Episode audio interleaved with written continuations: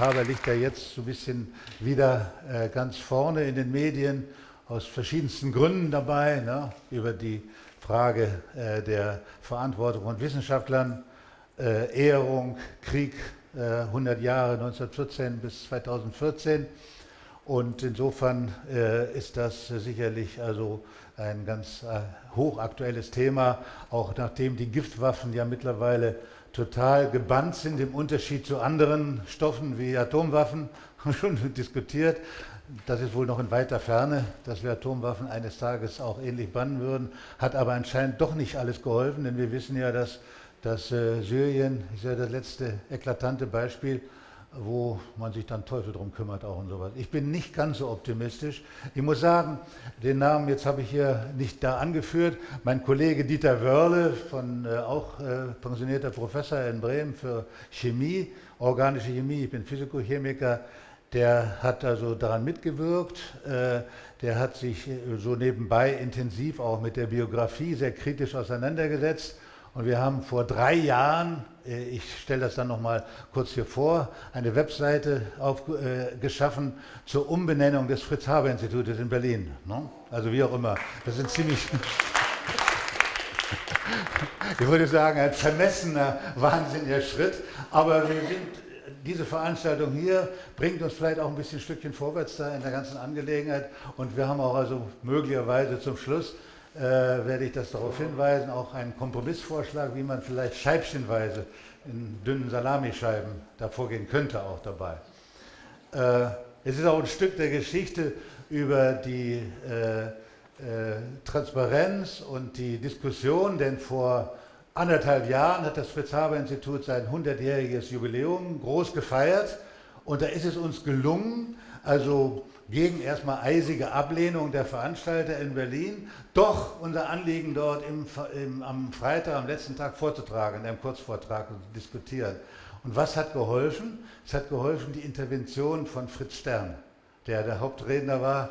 Und in einer guten angelsächsischen Tradition muss ich auch mal äh, wieder ein bisschen ein ein Land zu brechen für äh, USA, eine angelsächsische äh, Tradition, britische Tradition ein, äh, eingeschlossen, irische, äh, äh, habe ich ein kurzes Mail an Fritz Stern geschrieben und habe gesagt, im Sinne von Voltaire wäre das eigentlich schön, wenn wir zumindest unser Anliegen dort vortragen dürften. Und innerhalb von ein paar Stunden haben wir eine Einladung bekommen, also von zu 100-jährigen äh, Jubiläum, die Festveranstaltung. So, das nochmal so kurz zum zum, zur Einleitung. In dem Titel ist vielleicht, wenn Sie ganz logisch hingucken, schon ein kleiner Fehler drin. Eigentlich es, gibt es kein Janus-Gesicht, es gibt ein Janus-Kopf. Ne? Und Haber hat nur ein Gesicht gehabt, aber er hatte äh, äh, in verschiedene Richtungen geguckt dabei. Ne? Äh, Giftgas und äh, die Wissenschaft Beispiel Nobelpreisträger Fritz Haber, unglaublich aktuell, passt also sehr gut in die Diskussion dieser Veranstaltung und deswegen bin ich sehr glücklich, dass ich hier mein Anliegen vortragen kann. Äh, ja, ich glieder den Vortrag so ein bisschen, eine ganz kurze Einführung, äh, kurze Biografie, die berühmtesten Beiträge Habers, die er geleistet hatte für die, die, denen das alles bekannt ist, das tut mir leid, da müssen Sie äh, mir verzeihen dazu. Also im Grunde fangen wir kurz an.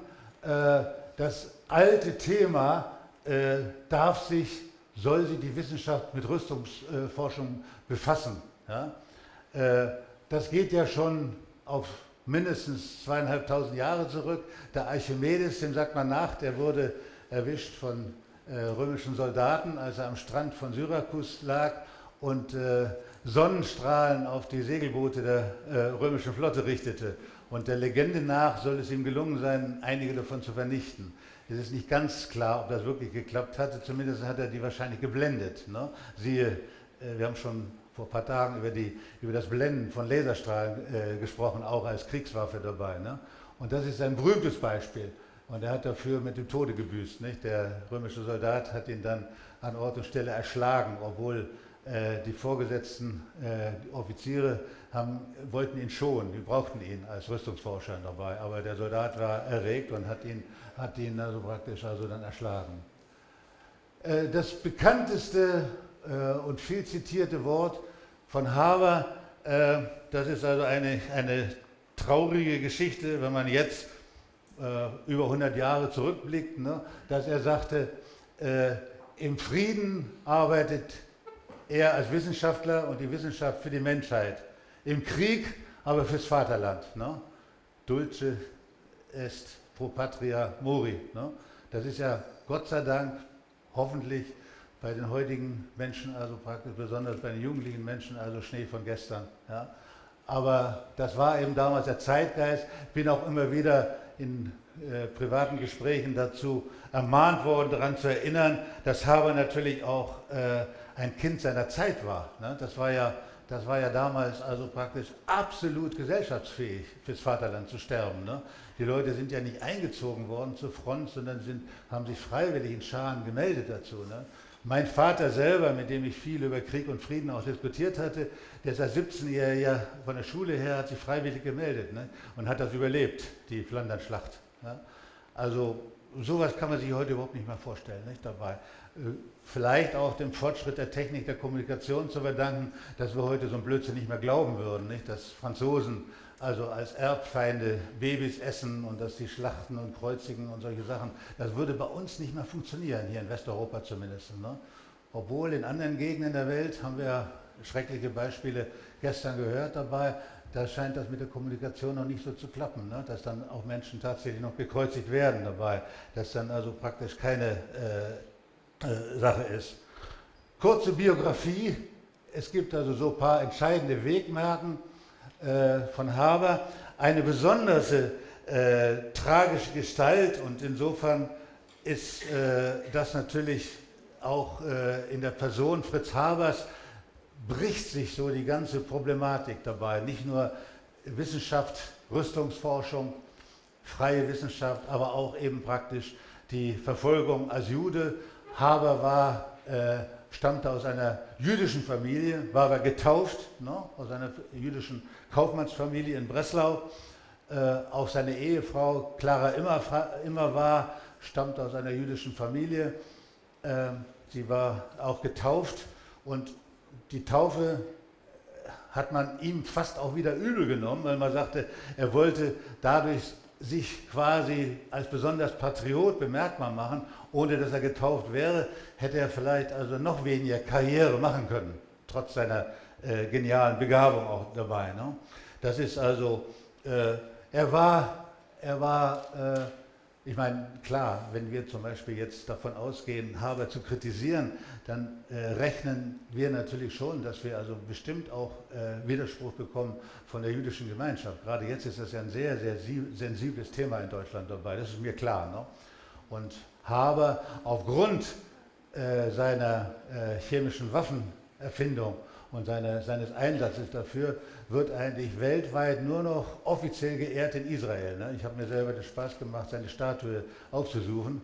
Es gibt in Deutschland keine Statue mehr, wo Haber äh, verewigt wird, außer eben im, im, in der Überschrift des Fritz-Haber-Instituts, des Kerninstituts des alten Kaiser-Wilhelm-Instituts, ne, wo ich noch dazu sprechen komme dabei. Aber im Weizmann-Institut in Israel wird er als einer der äh, Gerechten Israel ist also natürlich hochgehalten dabei. Auch wenn er schon ein bisschen in der Ecke steht und ein bisschen staubig aussieht oder sowas, eine kleine Statue von ihm. Ne?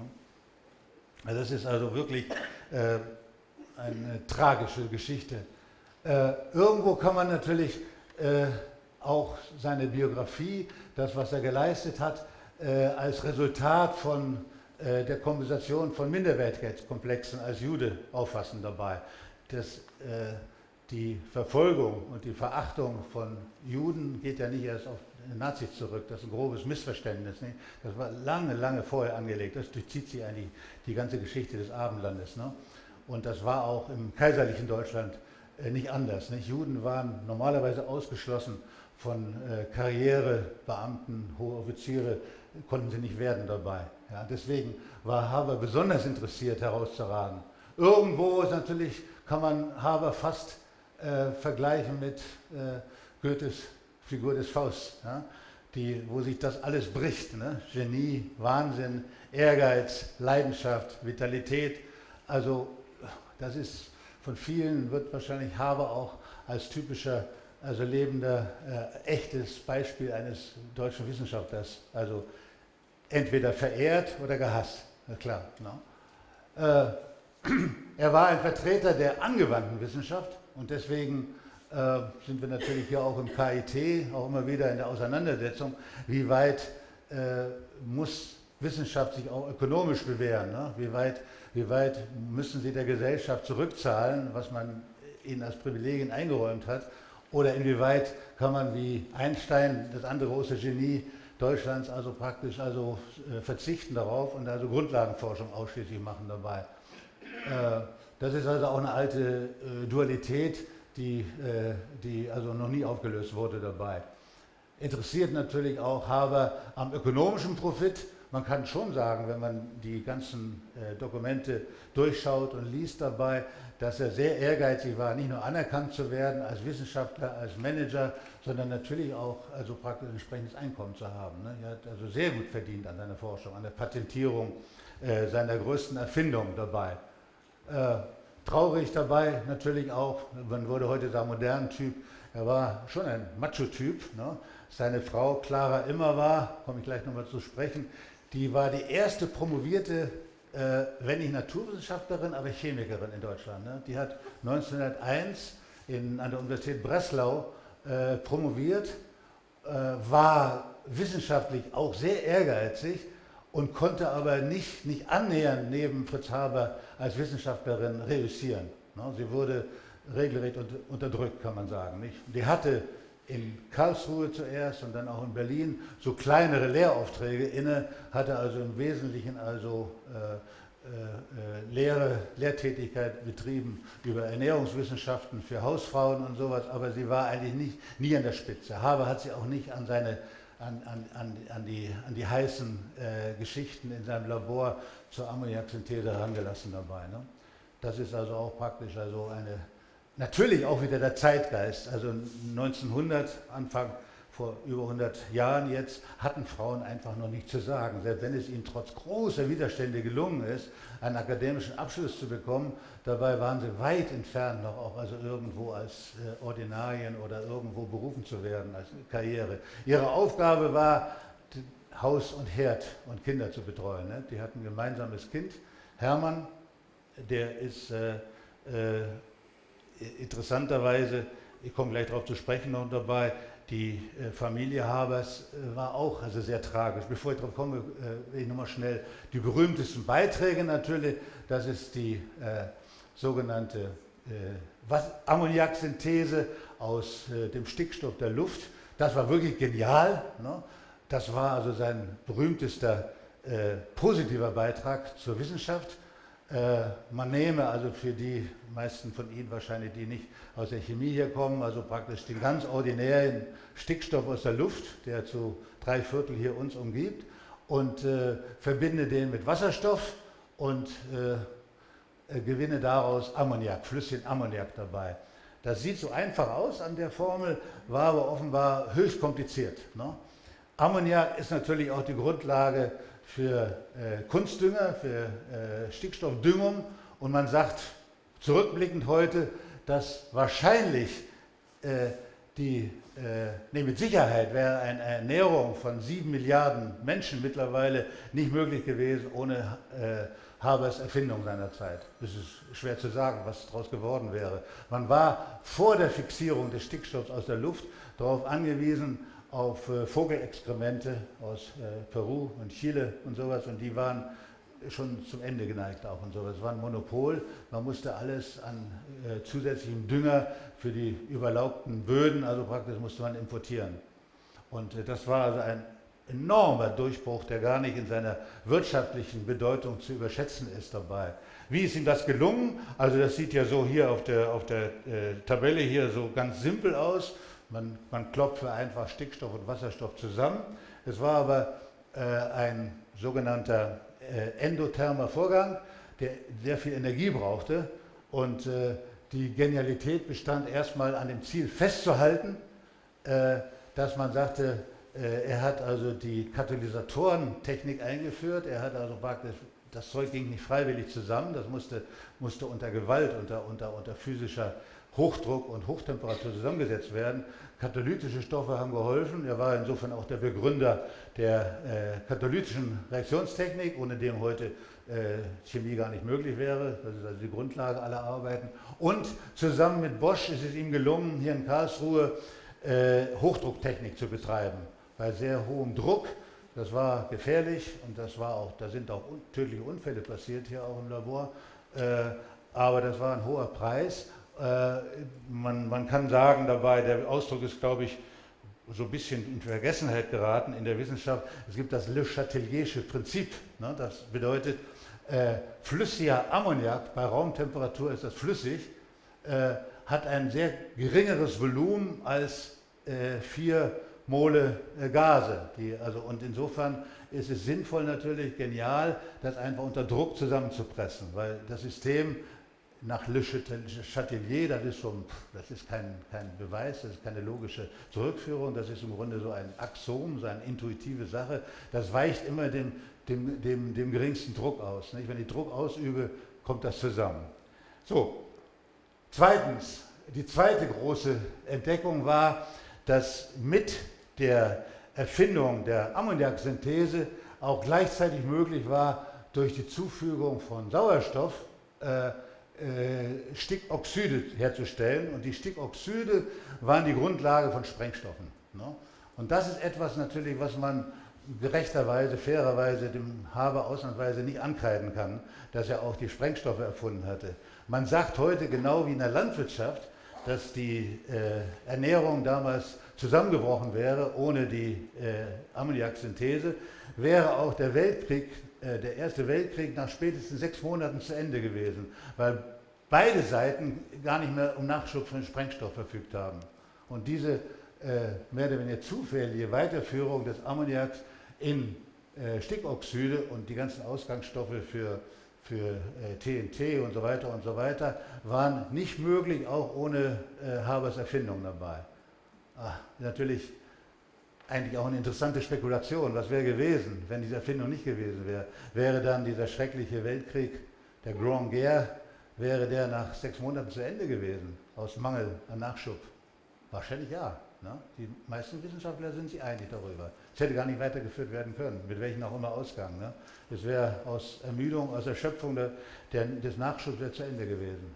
Schade eigentlich auch in der Hinsicht dabei. Aber dafür äh, kann man ihn, glaube ich, mit Sicherheit nicht verantwortlich machen, nach meiner persönlichen Meinung jedenfalls. Ne? Aber die äh, dunkelste Facette seines Lebens war natürlich die massenweise und äh, kaltblütig wissenschaftlich geplante Einsatz von chemischen Kampfstoffen an der Front, an beiden Fronten in der, äh, des Ersten Weltkriegs. Ne?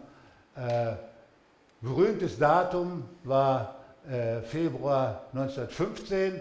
Da wurde zum ersten Mal massenweise Chlorgas, ganz simples, schlichtes Chlorgas, wie wir es heute überall rumstehen haben, zur Desinfektion von Wasser und von, von Lebensmitteln als Ausgangsstoff, wurde also praktisch in der Stadt Ypern in Belgien also angewandt.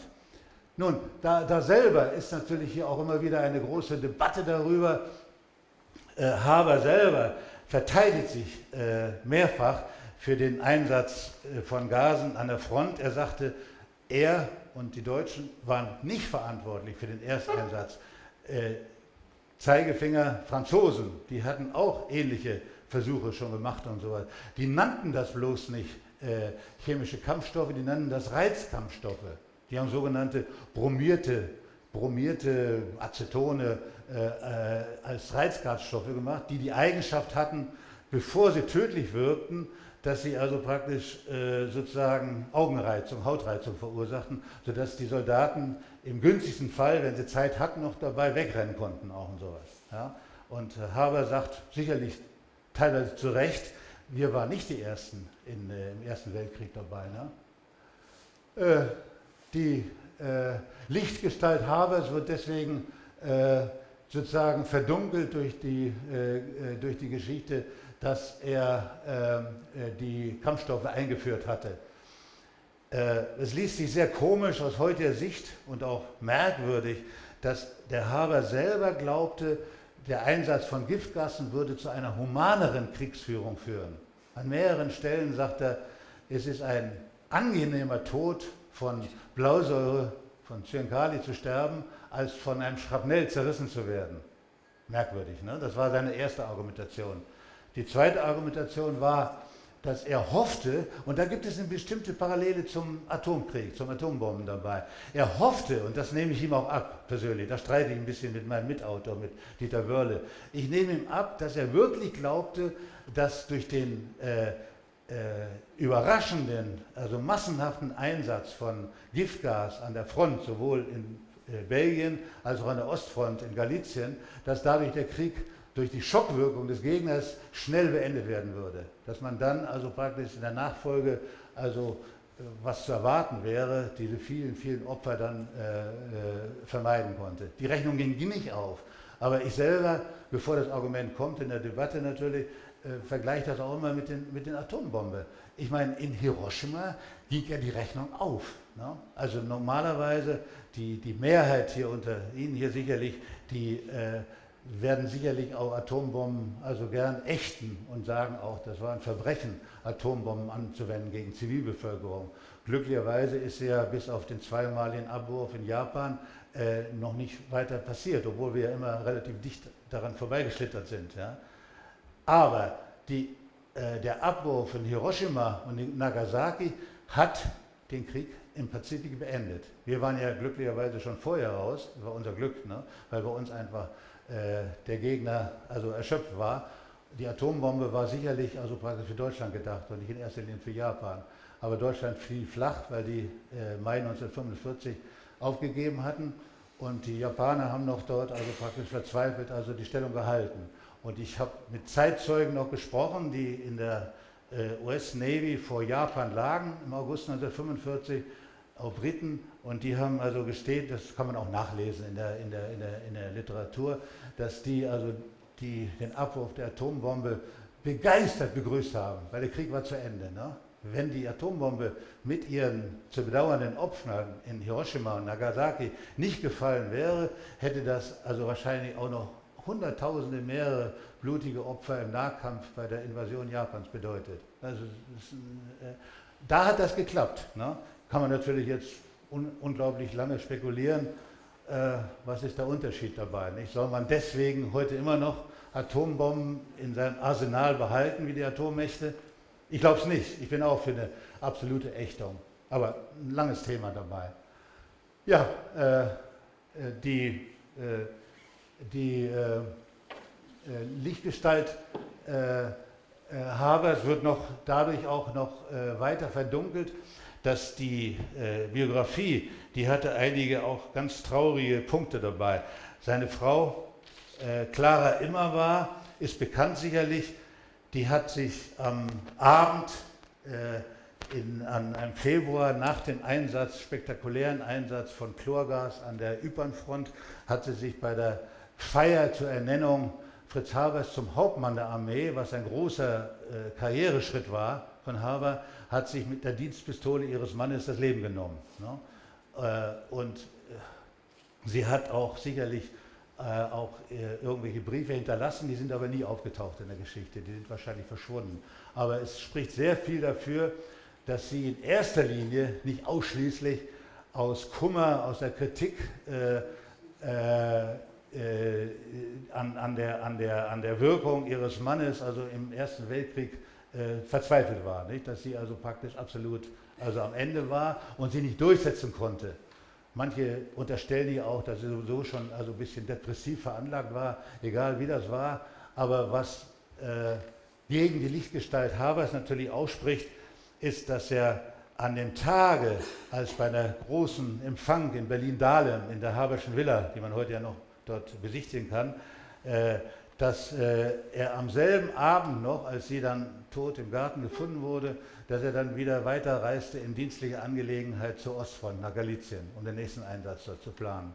Das finde ich natürlich auch bei aller Pro und Contra auch eine, eine, eine, eine unglaublich zynisches Verhalten dabei. Ne? Ja, ähm, äh, die, was kann man dazu sagen dabei? Äh, zur generellen Beurteilung dabei. Äh, wäre das, Entschuldigung, habe mich hier vertippt dabei, das schreibt man mit I, Hippokrates, das knüpft an in die Debatte, die wir gerade hatten, wäre das vielleicht sinnvoll, dass man die Naturwissenschaftler ähnlich wie die Mediziner auch zu, einer, zu einem Eid des Hippokrates äh, ver verleiten könnte. Ein interessanter Gedanke, dass man tatsächlich im Frieden und im Krieg, also auch immer für die Menschheit arbeiten würde und nicht fürs Vaterland. Ja? Das wäre eine spannende Geschichte, die ist auch nicht von mir zum ersten Mal erhoben worden, aber ich glaube, bislang hat das noch nicht so richtig an Durchsetzung gefunden. Das wäre mindestens gleichwertig wie mit der viel diskutierten äh, eben äh, Vorschlag der Zivilklausel. Äh, ich komme jetzt noch zum Schluss darauf zurück, aus der äh, folgernd aus der ganzen Geschichte und sowas haben wir äh, uns herangeragt, also mit, äh, herangewagt mit meinem Kollegen Wörle, einen Vorschlag zu machen zur Umbenennung des Fritz-Haber-Institutes, weil er ja da seine Karriere eigentlich auch so richtig äh, zum äh, erfolgt hatte. Interessanterweise ist es wahrscheinlich auch nicht so ganz bekannt, das Fritz-Haber-Institut hat erst seinen jetzigen Namen 1953 bekommen. Das war bis dahin noch das Kaiser-Wilhelm-Institut. Ähm, merkwürdig. Und mir ist es nicht gelungen, so richtig, was da eigentlich los war. Warum man damals jetzt äh, plötzlich ohne großen äußerlichen Anlass das äh, beschlossen hatte, das Fritz-Haber-Institut umzunennen. Ich vermute mal, das war ja äh, Konrad Adenauer und das war das schlechte Gewissen der deutschen Nation, Wiedergutmachung, Israel und sowas, Haber, Jude, dass man dann wahrscheinlich sozusagen einen äh, guten Start in Israel hatte bei der, bei der ganzen internationalen Anerkennung. Das war ja auch gelungen dabei. Aber eigentlich hm, finde ich es persönlich also praktisch äh, nicht gerechtfertigt dabei. Äh, wir hatten das, wie gesagt, auf Anhieb. Wir haben eine, eine, eine Webseite gemacht, das kann man nachlesen dabei, das ist hier angegeben dabei. Drunter, hier sind noch so ein paar Daten. Äh, hier äh, ist die Webseite erwähnt hier dabei oder kommt die noch hier weiter hinten? Ne, ich glaube nicht. Da, äh, wo steht denn das? Also praktisch irgendwo kann man nachlesen, kann ich auch gern weitergeben dabei. Äh, da haben wir also äh, vorgeschlagen, das Institut umzubenennen. Äh, jetzt war ein Vorschlag zur Güte, war, kam von, von dritter Seite an. Die haben gesagt, Leute, wenn ihr nicht auf Anhieb das durchsetzen könnt, das Vermessen, das Fritz-Haber-Institut ist das Flaggschiff der Max-Planck-Gesellschaft. Ne? Und die würden so schnell nicht, also praktisch das aufgeben. Die haben, die haben im Laufe ihrer Zeit Dutzend Nobelpreisträger hervorgebracht, noch vor paar Jahren äh, Josef Ertl, nicht, Nobelpreis für Chemie bekommen. Also das ist natürlich alles assoziiert mit dem Fritz-Haber-Institut in Berlin. Wenn da plötzlich der Name nicht mehr stehen würde, das würde also irgendwie äh, merkwürdig wirken.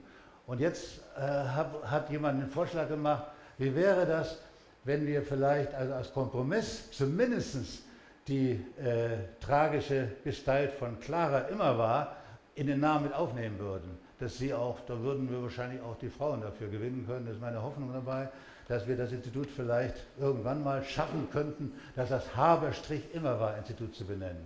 Und da würden wir vielleicht also eher da so, also praktisch da einsteigen können in die Geschichte dabei.